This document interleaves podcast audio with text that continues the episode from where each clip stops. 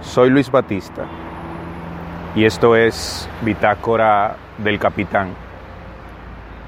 Te cuento que hoy estoy sentado en uno de los bancos del malecón de Santo Domingo, en la costa caribeña de esta isla.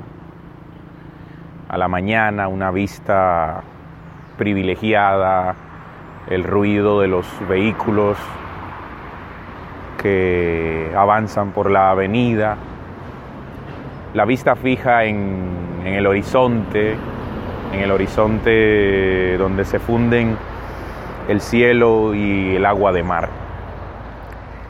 Y precisamente he escogido este lugar y este día, octubre 12, fecha conmemorativa, digámoslo así, de una efeméride que tiene un poco de melodrama detrás suyo, si se quiere. Es la efeméride del encuentro entre culturas o el primer contacto entre españoles y los nativos de la región latinoamericana en, ocasión de, un día como el de hoy, pero de 1492.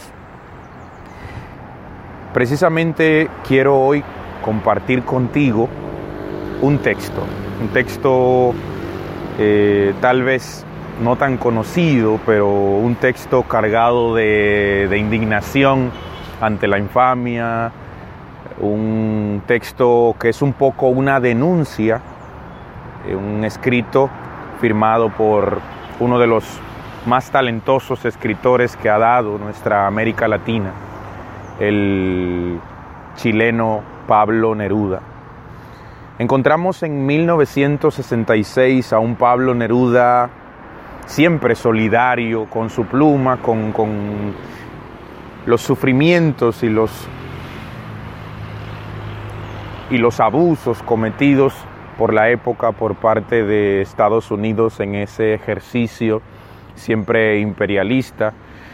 Hablar de los años 60 en América Latina era hablar de una cruzada anticomunista por todo el continente organizada y dirigida desde Washington. Y es en este contexto cuando encontramos a un Pablo Neruda que se muestra indignado y lo manifiesta en este escrito que él tituló Versainograma a Santo Domingo. Un repaso lleno de dolor, un repaso crudo de nuestra historia, la historia de Santo Domingo. Un Pablo Neruda indignado por lo que había ocurrido en abril del año anterior, 1965. Se libra una guerra civil primero a partir de el golpe de Estado que se produjese años antes contra el primer presidente electo democráticamente, hablamos del profesor Juan Bosch, después de 31 años de dictadura trujillista. Entonces, desde su lugar preferido en tierras chilenas, desde Isla Negra, en febrero de 1966, Pablo Neruda escribía, ya lo hemos dicho, indignado, Versainograma a Santo Domingo. La intención hoy es compartir este texto contigo y que quizás nos mueva, qué fortuna si así acaba siendo, nos mueva a una reflexión, a una mirada profunda de nuestra historia y de muchos de nuestros desconciertos. Versainograma a Santo Domingo. Perdonen si les digo unas locuras en esta dulce tarde de febrero.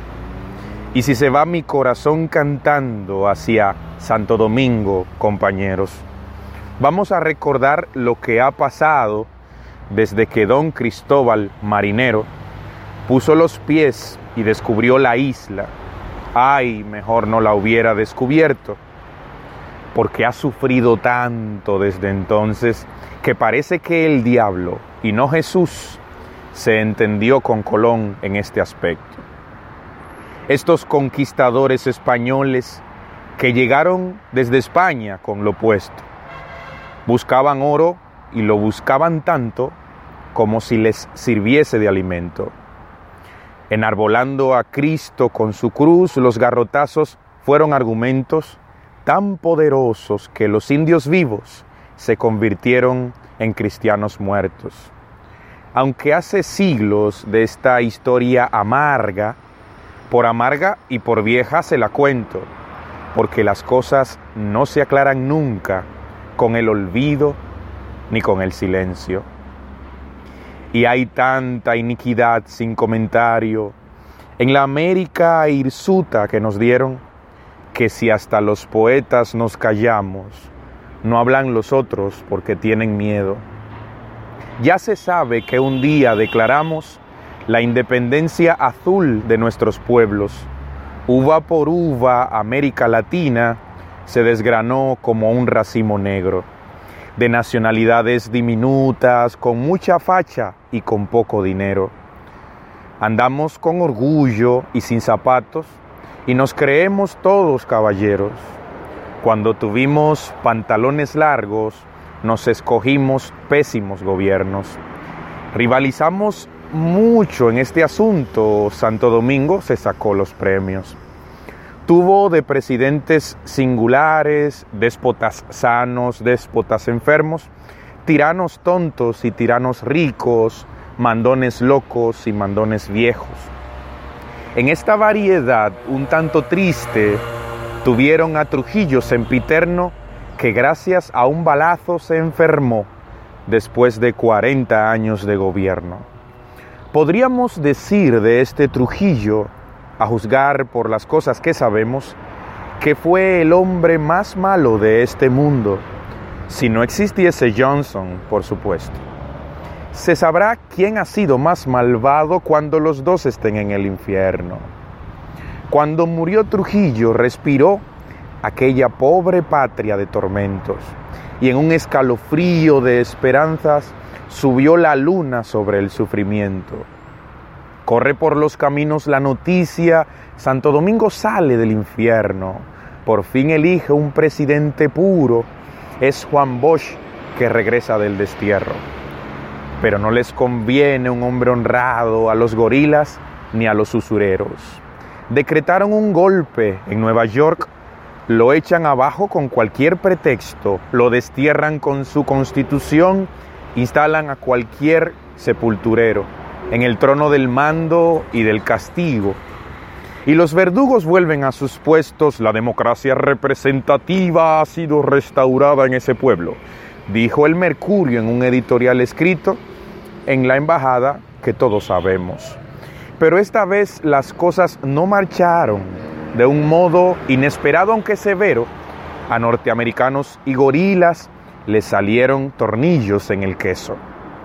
Y con voz de fusiles en la calle salió a cantar el corazón del pueblo.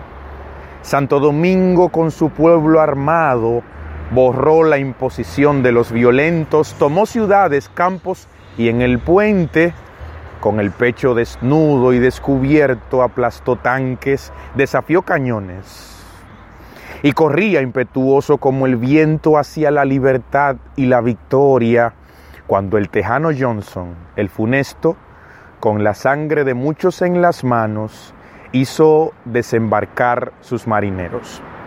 45 mil hijos de perra bajaron con sus armas y sus cuentos, con ametralladoras y napalm, con objetivos claros y concretos. Poner en libertad a los ladrones y a los demás hay que meterlos presos. Y allí están disparando cada día contra dominicanos indefensos, como en Vietnam. El asesino es fuerte, pero a la larga vencerán los pueblos. La moraleja de este cuento amargo se la voy a decir en un momento. No se lo vayan a contar a nadie. Soy pacifista por fuera y por dentro. Ahí va. Me gusta en Nueva York el yankee vivo y sus lindas muchachas, por supuesto, pero en Santo Domingo y en Vietnam prefiero norteamericanos muertos.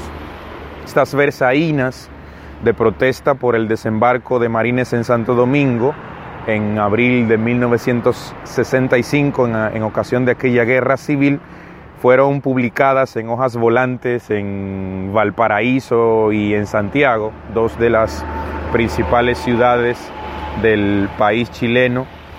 Y aquí encontramos nueva vez una faceta fantástica, la de la solidaridad tan hermosa y tan, tan de siempre de, de nuestros grandes escritores latinoamericanos, Neruda, Cortázar, Mario Benedetti, eh, Eduardo Galeano, Juan Gelman, Roque Dalton, tantos otros escritores latinoamericanos que siempre pusieron su literatura al servicio de, la denuncia social, de, de, las vicisitudes, peripecias de nuestros pueblos latinoamericanos. Y Versainograma Santo Domingo es una muestra más de cómo el escritor pone su literatura al servicio de la realidad que, que lo rodea, aquella realidad en la que está inmerso. Este fue un episodio más. Agradezco la distinción que me haces al escucharme semana tras semana en el podcast Bitácora del Capitán. Nos escuchamos pronto. Chao.